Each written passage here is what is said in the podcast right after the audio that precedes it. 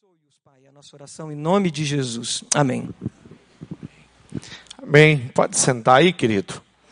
Querido, essa semana eu estava lidando com uma situação delicada que envolve pessoas, famílias, dificuldade ali e, e uma situação que a gente tinha que buscar Deus, tentar orientar como pastor aquela pessoa da melhor maneira possível.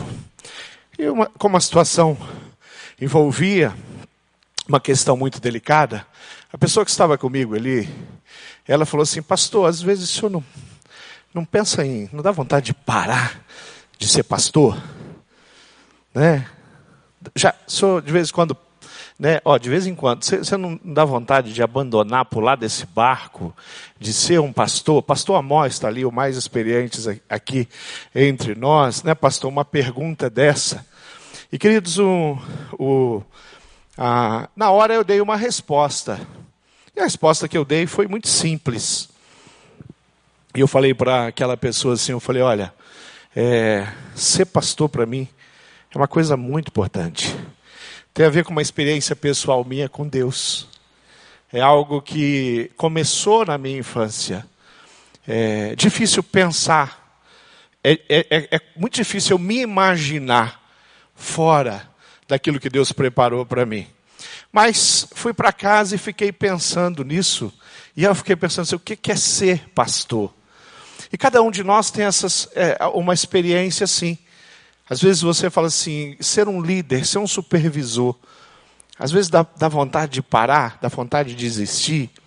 Algumas pessoas não deu vontade, eles pararam, eles desistiram. Né? Alguns pastores que nós conhecemos não é pastores assim que não deveria estar no ministério, não, gente boa, por alguma razão. Mas, querido, isso é algo tão especial. E aí, quando a gente olha para trás e vê tantas coisas lindas que a gente experimentou, e eu não estou falando só no sentido do, do, do você servir, ser um canal de Deus para abençoar a vida de alguém. Eu estou falando o quanto eu já fui, eu, aqui os pastores vão concordar comigo, abençoado pelo fato de ser um pastor, quanto eu já fui abençoado pela igreja. E eu poderia contar muitas coisas aqui, poderia é, relembrar os irmãos mais antigos do período dos meus transplantes de córnea, como a igreja cuidou, me protegeu, fez coisas diferentes. Irmãos é, que dirigiram para mim, eu não, eu não, eu não, eu estava cego, né? Era cego, porém, agora vejo. eu não parei de, de, de aceitar os convites para pregar em outros lugares sem poder dirigir.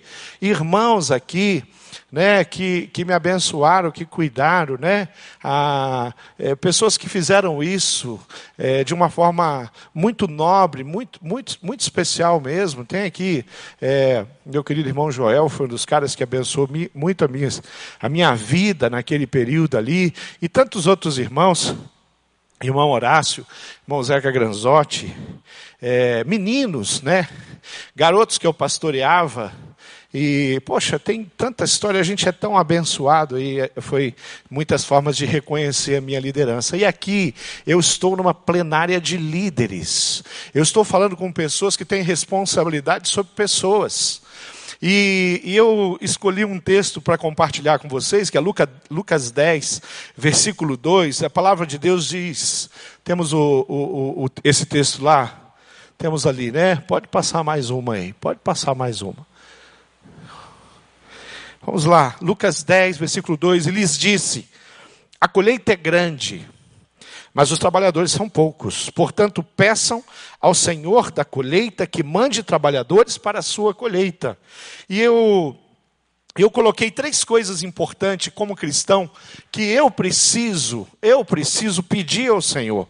Primeira coisa que eu preciso pedir ao Senhor né, se você não, não, nunca fez esse pedido, se, e, ensine as pessoas a fazerem esse pedido. Pedir ao Senhor que Ele me transforme e me dê o, o privilégio e a oportunidade de ser um trabalhador da seara. Eu acredito que se você, talvez você pastor assim, do jeito que o Senhor falou, eu nunca parei e falei, Senhor, me faz um trabalhador da seara. Mas é um pedido que eu quero ouvir dos meus liderados.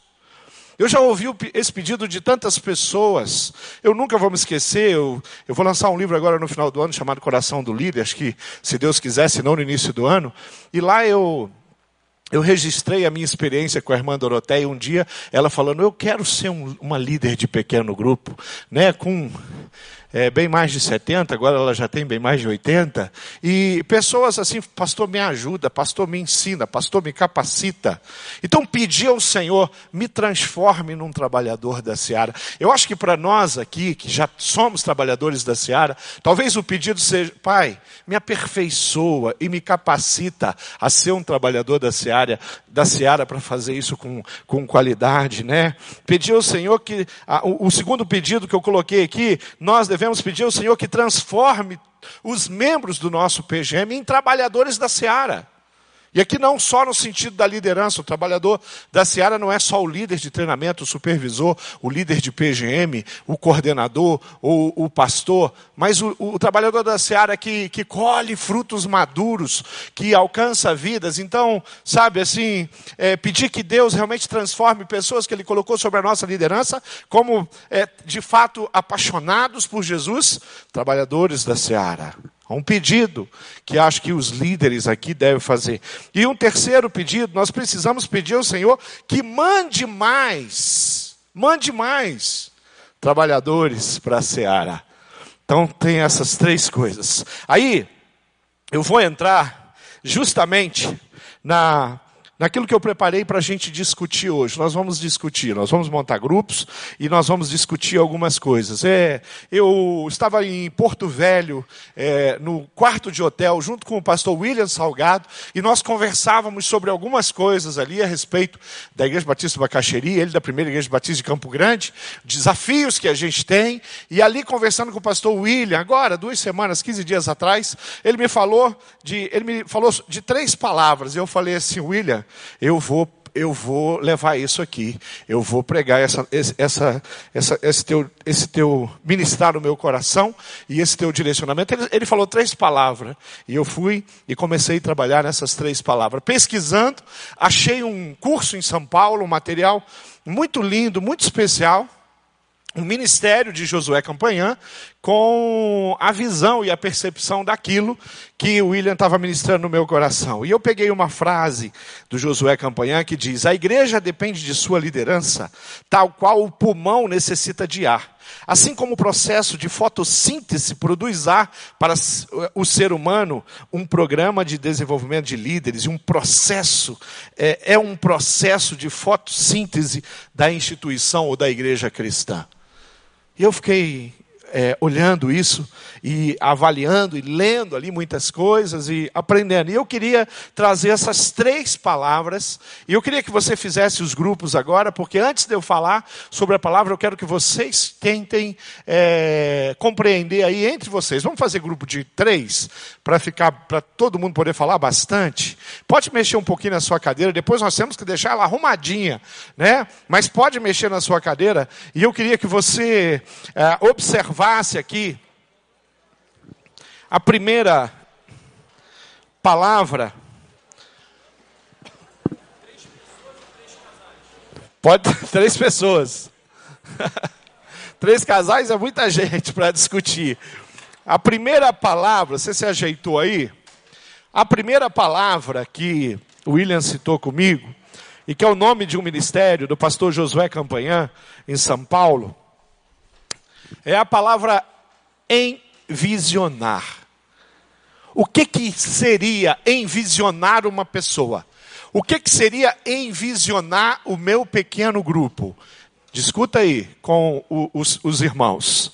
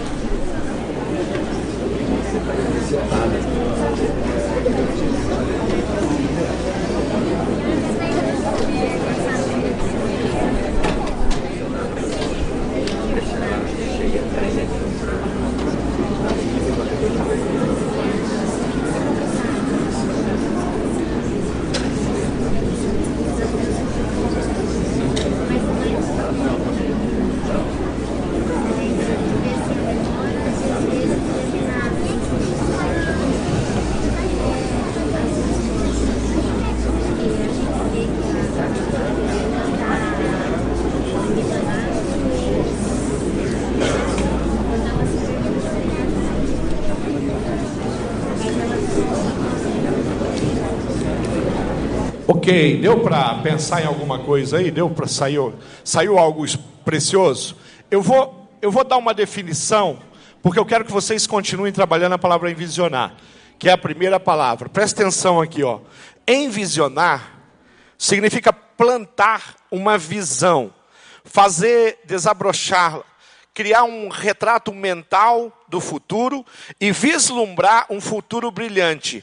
Ah, envisionar o, o, o, processo de envisionar é eu passar para a pessoa aquilo que nós acreditamos, aquilo que, aquilo que de fato nós somos. Então, o que é ser, por exemplo, uma igreja que se multiplica? O que é ser uma igreja com a visão discipular? O que é, é ter é, os, os PGMs espalhados pela cidade? Como que eu, que eu explico, faço a pessoa compreender, faço a pessoa assimilar o que isso significa? As pessoas que eu lidero, por exemplo, as pessoas que eu estou escolhendo para ser líder em treinamento, as pessoas que eu estou escolhendo para ser meu supervisor em treinamento, o como que eu faço para envisionar essas pessoas? Continua a sua discussão aí. Como que a gente pode fazer isso?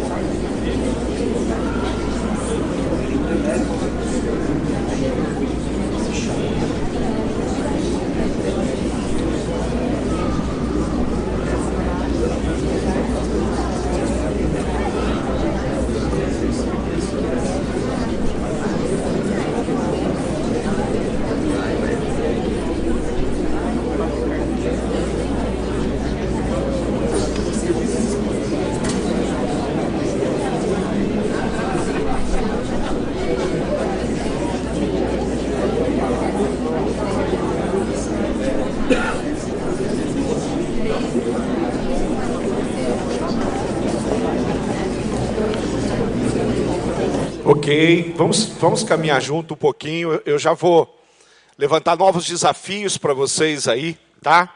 Ah, o nosso papel de líder é ajudar as pessoas a enxergar além. Por que, que nós fazemos isso? De que forma nós fazemos isso? É capacitar essas pessoas para executar a visão que nós temos a respeito daquilo que nós somos. Então, quando nós pensamos isso, em visionar, seria esse despertamento da visão. Sabe quando você escolhe alguém alguém que não está muito conectado e coloca essa pessoa numa posição de liderança, ela não entende muito. Sabe quando você entrega a liderança de um encontro de PGM para uma pessoa? E essa pessoa ela não consegue é, fluir porque ela não tem a visão, ela não entende o porquê e a razão. Eu tenho vivido uma experiência muito nobre no meu PGM. Ah, eu estou vivendo algumas, algumas experiências no meu PGM que eu já deveria ter multiplicado o meu PGM em termos de número e, e tantas outras coisas ali por volta de é, setembro era o, o, nosso prazo, mas não aconteceu. É, provavelmente nós vamos agora no final do ano é, fazer a multiplicação. Final de novembro eu devo fazer a multiplicação. Mas observa só, ah, esse PGM em especial e eu, eu é, com certeza fui, é, assim, tenho um sentimento muito nobre por todos os PGMs que eu liderei e multipliquei ao longo desses tantos anos que a gente está envolvido com isso, né? Mas olha só, esse PGM tem algumas características. Por quê? Há algumas pessoas que Deus colocou nesse PGM que eu tenho liderado, elas têm ah, umas dificuldades que vão além das pessoas que eu liderei no passado. Então eu quero dar um exemplo. Eu poderia citar três casos especiais, mas eu quero é, dar um exemplo. Eu tenho uma figura muito importante na minha vida hoje, no meu PGM, e está é, tá sendo liderado por mim, que é o pastor Alexandre Brito. E o pastor Alexandre Brito, ele está com Alzheimer. Quando eu estive com Maria Helena e Alexandre, eu falei para eles, vocês estão indo na PGM? E ele falou, não, e ela colocou as dificuldades em função dele estar com Alzheimer. E eu falei, não, vocês vão para o meu PGM. E eles não faltam o PGM. Toda semana está lá. Então, às vezes, é um desafio. Na hora da oração, eu já puxo ele e falo, você vem orar comigo. E ele faz pedidos de oração pelos pais que já morreram há mais de 20 anos. E eu oro pelos pais. Agradeço pelos pais que ele teve, pela memória dele. E, e, várias coisas acontecem. Numa semana, semana retrasada, ele chegou e ele queria que eu fizesse o casamento dele com a Marilena, que são casados há, mais de, há quase 40 anos. E, e ele queria saber o que, que ele precisava fazer. Vou no cartório para casar com a Marilena. Na semana passada, ele queria que eu levasse ele. O que, que, que eu pensar disso se ele ficasse dormindo na casa de uma, de uma desconhecida que é a Maria Helena? E cada semana é um desafio. Mas tem sido, um, um para mim, um grande privilégio tê-lo ali. Nós lidamos com do, duas experiências com Alzheimer no pequeno grupo, e eu estou ensinando todo pequeno grupo a lidar com isso. A, a acolher da melhor maneira possível. Hoje ele está fazendo 75 anos. E nesses encontros, nós, eu sempre incluo ele, e às vezes ele, ele participa, e ele fala. E é impressionante, querido como ele, ele, Deus preservou duas coisas nele. Quem conhece o pastor Alexandre? Quem conhece o pastor Alexandre Brito aqui? Quem conhece o pastor Alexandre Brito? Ele sempre tem umas piadinhas engraçadas, mas isso não é por causa do Alzheimer, não. Isso aí, desde que eu conheço ele, eu conheci. Ele foi meu pastor na adolescência. É, e ele continuou com as gracinhas dele. Então ele continua sendo engraçadão, como ele sempre foi. Deus preservou a graça do pastor Alexandre. A segunda coisa, a fé. Ele esquece da Marilena. Às vezes ele, ele, pergunta quem eu sou. Ele pergunta o que eu estou fazendo na casa dele. Às vezes nós não, nem estamos na casa dele. Ele nunca se esqueceu de Jesus. Eu sempre questiono, falo, e Jesus? Jesus é nosso Senhor, é nosso Salvador. Como Deus é precioso e como a gente aprende, e a gente usa isso de uma forma muito especial. Tê-lo ali é muito especial. Né? Então eu preciso, às vezes eu tenho que explicar para o para o visitante que está ali com a gente é, e, e, e, falar: olha, ele tem Alzheimer. Né? Então hoje é, eu fui almoçar com ele por causa dos 75 anos e eu chamei um Uber. Quando eu chamei um Uber, ele foi, ele foi me levar no portão. E a Marilena lá só de olho nele. E aí ele pegou, abriu a porta. O Uber queria convidando o Uber para ir tomar um café com ele. então nós vivemos entre essa coisa divertida do Alzheimer e às vezes a compaixão de vê-lo, de ver a memória dele, né? Indo, indo, indo embora cada vez mais, perdendo as referências, está todo mundo ali, a casa dele, filho de, os filhos, a esposa, e ele vai perdendo a memória. Mas isso é um grande desafio. Então, às vezes o liderado vem e fala, pastor, e, e eu falei assim, ó, eu não vou ficar é, somente eu puxando ele. Vocês também têm que fazer isso. Na hora do nosso tempo de orar, a gente sempre faz o trio de relacionamento na oração. Você puxa e você administra. O Alexandre precisa falar, ele precisa fazer o pedido dele de oração, mesmo que não faça sentido. Explica para o visitante, porque nós temos uma, uma visão, na nossa visão temos um, um valor. Qual é o valor? A inclusão. Então, uma criança autista, ela faz parte do nosso PGM. Um, um, um senhor com Alzheimer, ele faz parte do nosso PGM. Um drogadito que caiu de novo, faz parte do nosso PGM. Isso é visão. A nossa visão não é separatista, excludente. Ela é, ela faz o contrário. Então eu preciso ensinar. Eu preciso ensinar o valor porque que nós acreditamos tanto no discipulado. Porque é tão importante os líderes valorizarem o encontro discipular. Por que, que nós acreditamos nisso? Porque nós sabemos o quanto isso produz qualidade na minha vida cristã, no meu relacionamento com Deus, o quanto isso me prepara, o quanto eu sou abençoado quando eu é, tenho pessoas ministrando e pessoas compartilhando as coisas junto comigo, acreditando, e algumas pessoas que com uma capacidade de cuidado tão especial. Então, se eu não passar a visão, e eu coloco alguém para liderar um, uma, um, um, simples encontro. Não é liderar, não é ser o líder em treinamento. Se eu não passar a visão, essa pessoa vai trazer algo que é diferente. Eu sou de testar muito. Eu sou de dar muita oportunidade. Eu chego ali na Patrícia e falo, Patrícia, próxima semana você vai liderar o PGM. Depois eu vou falar com o Edu. Edu, na outra semana você vai liderar o PGM. Aí de repente vem a Patrícia e ela começa a pregar no PGM. Ela foi lá três pontos e, e aí eu preciso passar a visão. O teu papel não é pregar, o teu papel é fazer com que todos compartilhem a palavra. É pra, a gente se reúne para. É a oportunidade para as pessoas ouvirem. Vocês, hoje eu estou fazendo vocês conversar um pouquinho, mas depois no culto, é, raramente isso vai acontecer, mas no PGM é regra, faz parte da, da nossa visão. Nós somos assim, vivemos assim, acreditamos nisso, fazemos isso. Nós entendemos que abrir as nossas casas é, é algo muito precioso, é um valor muito grande. Eu preciso vender isso. Eu preciso ensinar, eu preciso capacitar. Uma pessoa que tem dificuldade para abrir a casa dela, nós temos uma visão de que, na nossa visão, abrir a casa é um valor de, de servir muito especial e muito nobre. Essa pessoa está perdendo uma bênção. Ela está perdendo de receber os irmãos na casa dela. E quem recebe os irmãos em casa é como se recebesse anjos. A palavra de Deus diz. Então, é, a partir do momento que eu, é, usando essa palavra aqui, envisiono uma pessoa que ela entende, a coisa vai. Então, é muito importante envisionar alguém. Então, o envisionar tem a ver com despertamento da visão, tem a ver com a, fazer com que as pessoas compreendam o porquê nós fazemos assim? Qual é essa visão? É, é fazer com que todos possam assimilar a visão e, e que as pessoas consigam comprar a ideia daquilo que a gente acredita. Esse é o papel do líder. Esse é o nosso papel. Envisionar é o nosso papel. Segunda palavra que eu queria que vocês conversassem. Primeiro, o que, que é, significa essa palavra? Vou dar um tempo menor, depois eu dou um tempo maior para vocês desdobrar. Mas empoderar é a segunda palavra. Vamos lá, converse. O que significa empoderar alguém?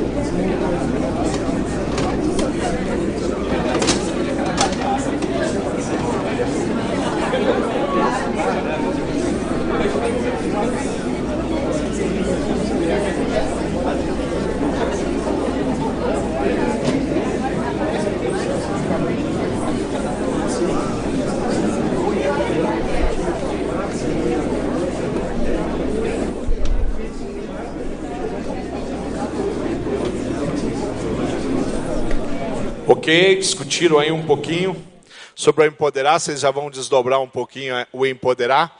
Mas observa aqui as coisas que eu é, anotei sobre o empoderar. O que, é que significa empoderar? Empoderar significa dar poder para alguém. É, é, empoderar significa conceder poder, dar autoridade, investir aquela pessoa de autoridade, conceder autoridade, dar autonomia, investir essa pessoa de autonomia, conceder autonomia, habilitar, desenvolver capacidades, promover e afirmar, afirmar aquela pessoa é, diante dos demais liderados. Vamos imaginar que nós estamos desenvolvendo liderança. Vamos imaginar que nós estamos desenvolvendo o nosso PGM. É, é possível, de repente, eu eu estabelecer e eu escolher um líder de treinamento no meu pequeno grupo. E eu eu, eu tô, eu tô discipulando, eu estou ministrando aquele líder de treinamento, e eu já envisionei aquele líder. Só que faltou eu fazer uma coisa. Faltou eu trabalhar aquela pessoa que eu estou trabalhando com ela também com o um grupo. Daí, de repente, eu vou multiplicar o pequeno grupo. Mas aquele pequeno grupo não assimilou, eles nunca perceberam, eles nunca notaram. Eu não empoderei aquela pessoa que eu escolhi como líder em treinamento. Eu não, eu não trabalhei isso, eu não coloquei ela no front, eu não dei responsabilidades. De repente, a gente vai lá para a nossa visão de multiplicação, porque nós temos essa visão, a multiplicação faz parte da nossa visão, então nós multiplicamos. E aí eu tenho um grupo que nunca olhou para aquela pessoa e talvez não dê àquela pessoa a autoridade devida que nós, como liderança maior, os líderes, os supervisores, os pastores da igreja, já é, no coração deles isso está claro, isso está feito. Mas lá na base isso não está feito. Então a Jo se tornou agora líder é, do nosso grupo. Que é, é e, mas ia, eu nunca olhei para a Jo como uma líder, eu nunca vi isso. Não, e agora, será que a Jo é líder? Será? E eu começo, faltou isso, faltou esse empoderar, ou faltou munir a Jo, de fato, dessa autoridade diante do grupo para que ela pudesse, de fato, continuar. Então eu preciso envisionar, mas depois de envisionar, eu preciso fazer o quê? Eu preciso empoderar. Ok? Vamos pensar isso na dimensão do discípulo. Eu tenho um discípulo, eu estou trabalhando com ele a questão da grande comissão. E eu estou mostrando para ele que a ordenança de Jesus, o mandamento de Jesus, que a grande comissão não é uma grande sugestão e que a grande comissão é alguma coisa de fato que gera muita alegria, muito contentamento e que vale a pena, porque através da minha vida eu vou ver o Senhor agir e transformar vidas, e o Senhor vai trabalhar o coração de uma família através do ID, através do, do, do, da minha vida à disposição é, do Espírito Santo para participar de uma obra linda que o Espírito faz na vida das pessoas. Então eu, eu, eu consegui é, colocar a visão do que é isso, do que é grande comissão para aquela pessoa. E ela está ali, travada, ela não tem coragem, ela é tímida, ela. Então eu preciso, qual é o próximo passo que eu preciso fazer com o meu discípulo? Eu preciso desafiá-lo. Eu preciso dar a ele essa, essa segurança de que ele pode. Você pode, você tem capaz. Mas eu conheço, mas eu estou aqui há pouco tempo. Faz só 25 anos que eu sou membro da igreja. Faz só um ano que eu cheguei. Eu posso fazer isso?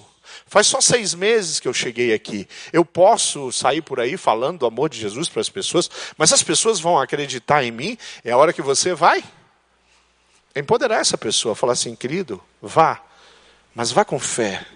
Vá com um coração pronto para amar. E você vai ver qual vai ser o resultado. Vá com humildade no seu coração. Vá, mas vá com humildade. Você não sabe de todas as coisas, como nenhum de nós sabe de todas as coisas. Você não tem resposta para todas as perguntas. Mas você tem respostas que essas pessoas estão esperando que alguém chegue para dar para elas. Então você começou a entrar numa dimensão diferente do colocar a visão no coração dela. Agora você está empoderando ela. Pensando nas duas dimensões. O líder que eu estou escolhendo como líder em treinamento. O supervisor em treinamento que eu estou escolhendo. Na minha supervisão. É... Como é que eu faço?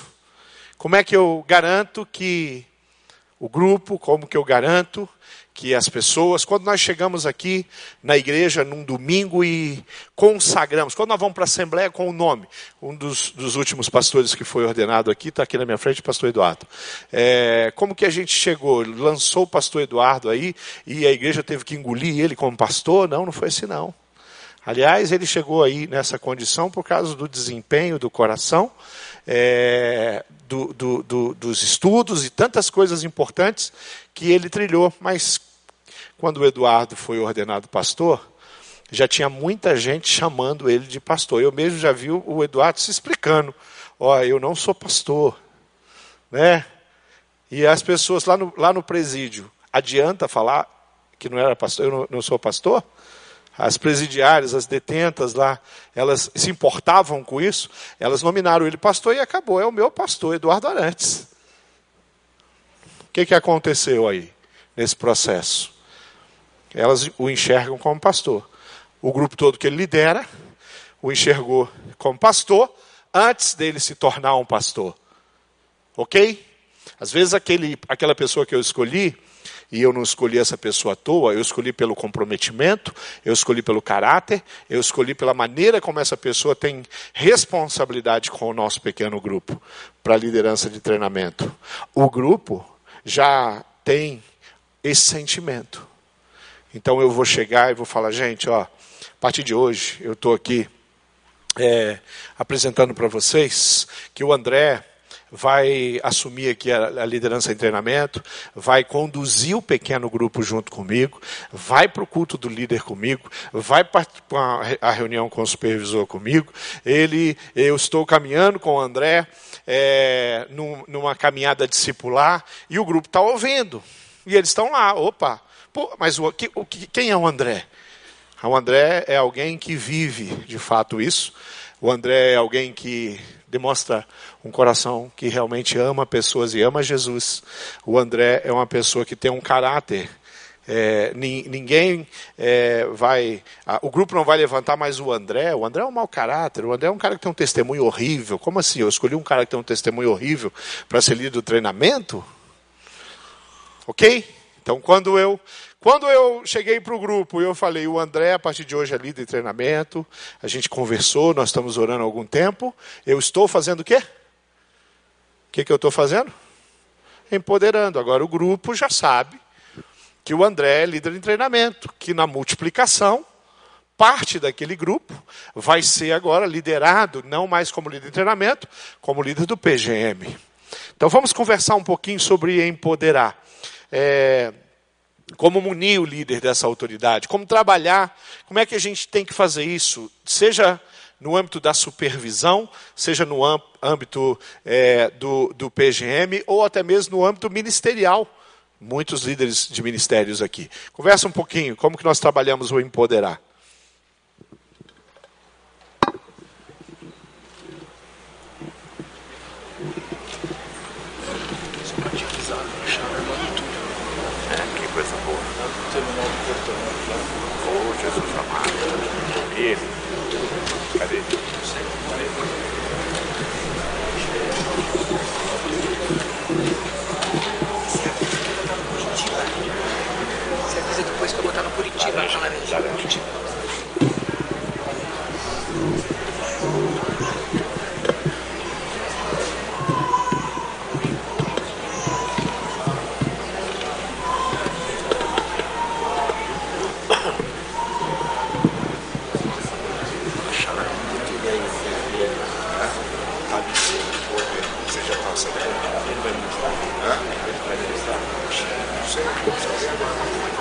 lá. Você, você assume que vai.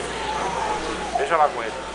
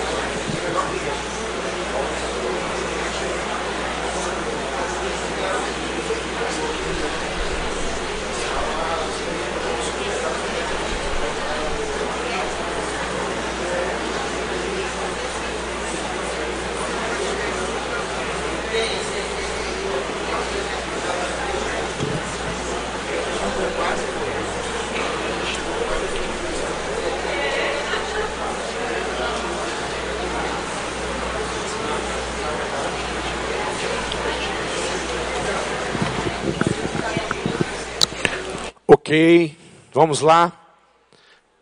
Vamos lá caminhar a terceira e última palavra. Querido, olha aqui. Um líder, ele não conseguirá realizar a visão sem que ele tenha recebido autoridade para isso, ok? Se um grupo ou liderança não lhe oferece o reconhecimento da sua liderança, fica impossível obter resultados. Então isso é importante. Depois do envisionar, depois do empoderar uma pessoa diante do grupo, ao próprio coração a, a dessa pessoa, a terceira palavra é enviar essa pessoa. É, é possível eu envisionar alguém, ela compreendeu a visão, ela entende os porquês. É possível eu empoderar, eu digo para o grupo, está tudo certo, todo mundo já entendeu, mas eu não tomo o, a, atitude de fazer o quê? De enviar. Por quê? Sei, por insegurança, porque eu sou centralizador, porque, entende? Eu fico ali impedindo que as coisas caminhem, que a multiplicação aconteça. Então é possível. Então envi enviar é algo muito importante. Enviar é fazer partir com uma finalidade ou uma missão. Qual é a missão do nosso pequeno grupo? Para que, que eu lidero um pequeno grupo? Primeiro de tudo, o livro Pequeno Grupo Multiplicador. Vamos fazer, né? Remember aqui, revisão do livro. Primeiro de tudo, nós existimos para glorificar a Deus, para que o nome de Cristo seja honrado. É a grande razão de cada encontro, é a grande razão de todos os PGMs, é a grande razão de cada supervisão. É, o grande, é a grande razão da rede vermelha, a grande razão da rede azul, da rede verde, da rede laranja, da rede amarela. Tornar o nome do Senhor Jesus de fato conhecido, famoso, Senhor adorado por mais e mais pessoas. Queremos a glória de Deus nesse lugar. Segunda razão que nós temos para ah, ah, o nosso pequeno grupo. Nós existimos para os relacionamentos discipuladores. Aqui essa parte é a parte de comunhão, de vivermos em unidade, de abençoarmos uns aos outros, cuidarmos, pastoreio mútuo, é no, no, nessa dimensão. E a terceira missão, vamos dizer assim, dos nossos pequenos grupos, multiplicar discípulos. Tem gente que inverte as ordens aí, né? Ela acha que o pequeno grupo só existe para multiplicar discípulos. Mas se você traz para o seu pequeno grupo, convida pessoas lá do seu trabalho, da sua parentela, é, do, da sua vizinhança, você traz para o pequeno grupo. E ele, ele não encontra a, a segunda missão, que é um grupo que vive em unidade, uma irmandade que vive o amor de Cristo. Não vale a pena permanecer nesse grupo.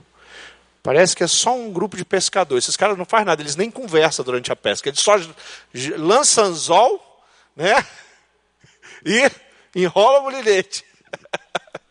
Não faz sentido. Não faz sentido. Então, eu preciso enviar essa pessoa para viver tudo isso, para liderar esse projeto. Então, a multiplicação, por exemplo, de um PGM, é o momento do envio, da responsabilidade que aquela pessoa assume diante de pessoas, do cuidado dessa pessoa. E a pergunta que eu fiz lá no começo que fizeram para mim, pastor, o senhor não tem vontade, às vezes, de, de desistir, de parar, de investir em pessoas? Por quê? Porque no passado eu investi em algumas pessoas que foi, foi complicado. E, querido, eu tenho uma lista para você, mas eu tenho uma lista maior. Eu tenho uma lista mais importante, eu tenho uma lista mais nobre, eu tenho uma lista mais linda que é a lista de pessoas transformadas e pessoas que produziram frutos numa dimensão maior do que aquela que eu já produzi.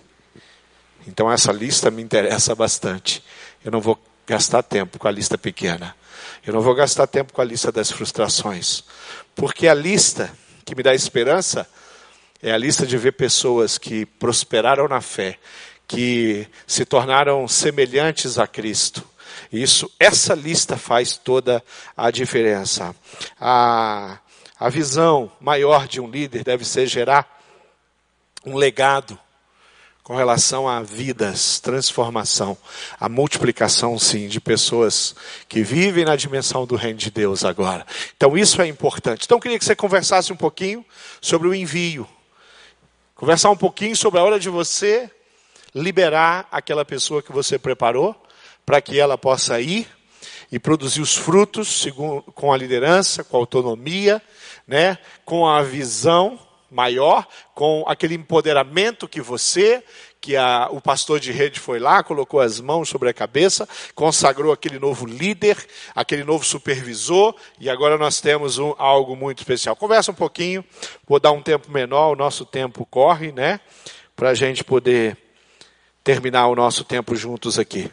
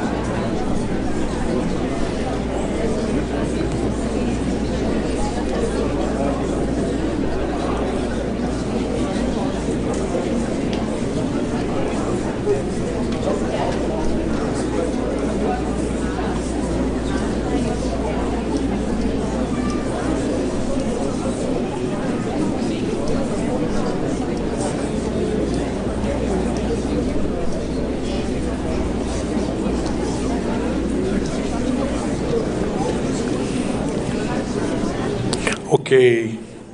Vamos fechar aqui para a gente poder fechar no horário. Ok?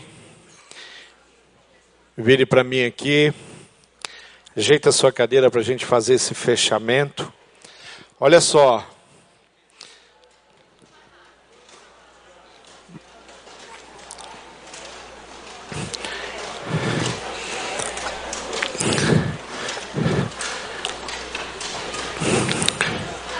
Olha só.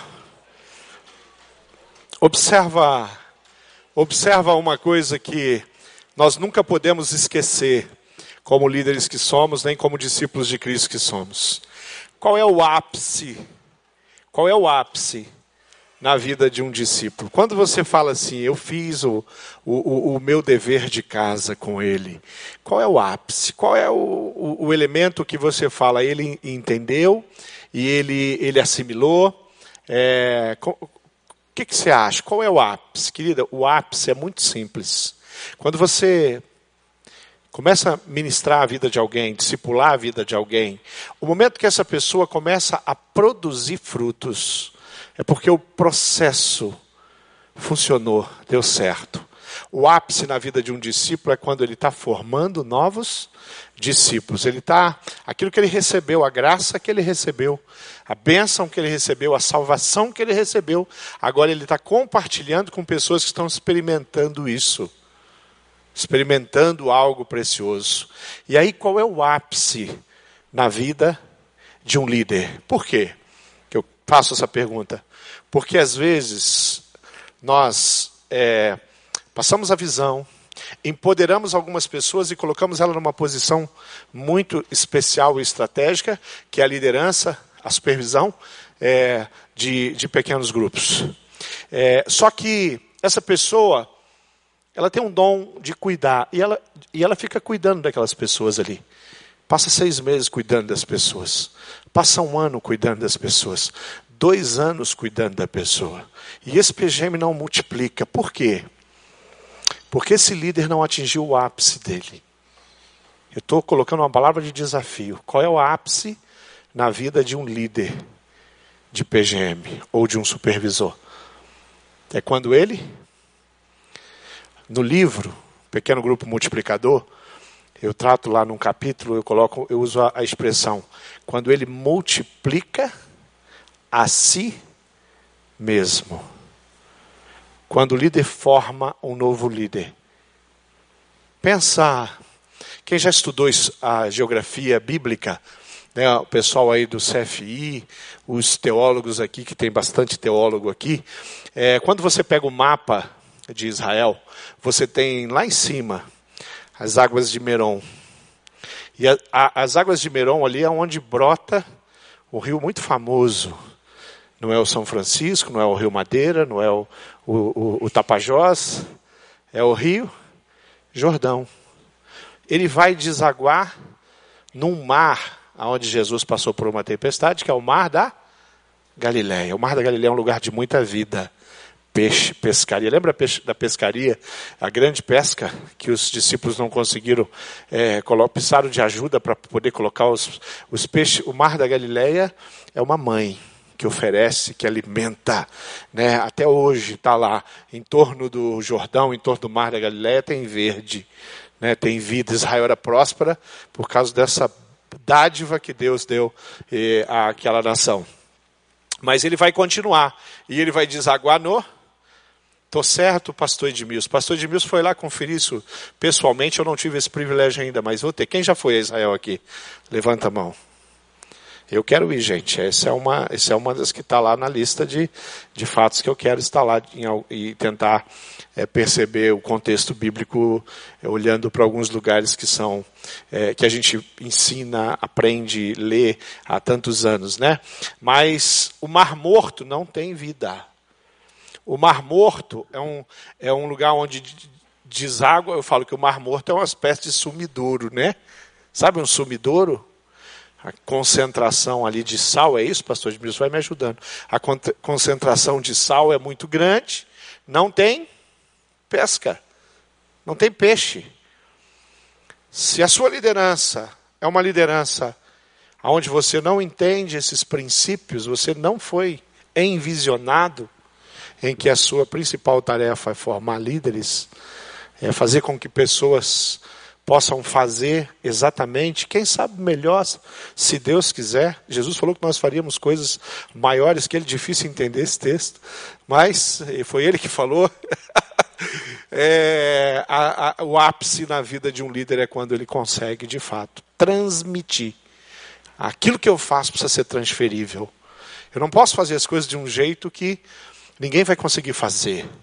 Ninguém consegue fazer igual. Eu não posso ter uma mentalidade de achar que não tem ninguém capaz ali de fazer aquilo que é a minha função hoje, liderar o povo de Deus. Então, ápice na vida de um líder, na vida de um supervisor, de um coordenador, é formar outros semelhantes a ele na posição que ele exerce.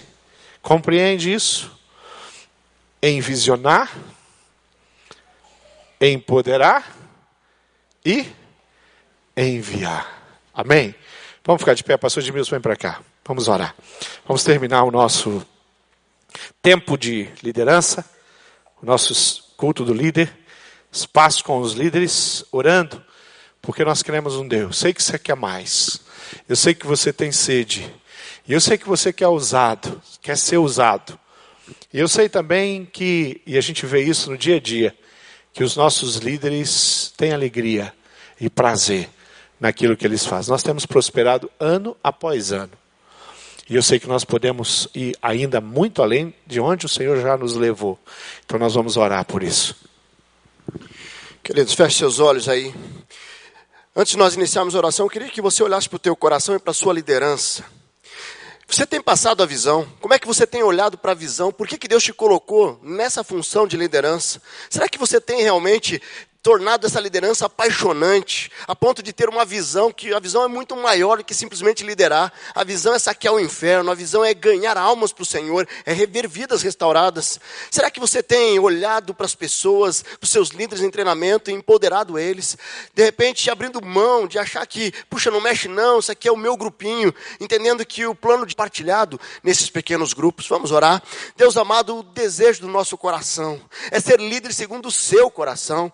Deus Deus abençoe cada líder, cada líder em treinamento aqui, Senhor. Que nós possamos sair daqui hoje com a visão, com a visão realinhada, com a visão eh, realmente no foco no Senhor, em multiplicar, em glorificar ao Senhor, em fazer discípulos, em multiplicar a liderança. Deus abençoe. Se tem algum líder aqui que está tendo dificuldade, Deus dá a visão, toca no coração, ó Deus, dá o convencimento vindo do Espírito Santo do Senhor, que possamos ver aqui mudanças de atitude, que possamos ter líderes cada dia mais comprometidos com a visão do Senhor. O Senhor que nos colocou aqui, o Senhor que nos plantou aqui na IBB, o Senhor que nos colocou nessa liderança, e nós queremos sim caminhar segundo o seu coração, sendo líderes aprovados, que possam realmente caminhar na visão, que possam realmente se desprender e podendo empoderar os nossos liderados, os líderes de treinamento, aquelas pessoas que estão sendo preparados para liderar novos pequenos grupos e que nós possamos enviar, possamos ser realmente uma fonte de envio, que muitas pessoas sejam capacitadas por nós através do discipulado, através do investimento, através do coração de pastor. Nós não queremos perder ninguém, nós não queremos que nenhuma ovelha se perca, nós queremos sim, ó Deus, ter um coração de pastor que ama as suas ovelhas, que cuida, que capacita, nos ajude, Deus, a transmitir esse amor por almas, nos ajude a transmitir esse amor em poder servir ao Senhor na liderança. Nós nos capacita, Senhor, que nós possamos sair daqui hoje desafiados com essa palavra tão especial que o Senhor colocou no nosso coração nessa noite. Deus abençoe cada líder, cada PGM da nossa igreja. É a minha oração, é a nossa oração como igreja, em nome de Jesus. Amém, Deus.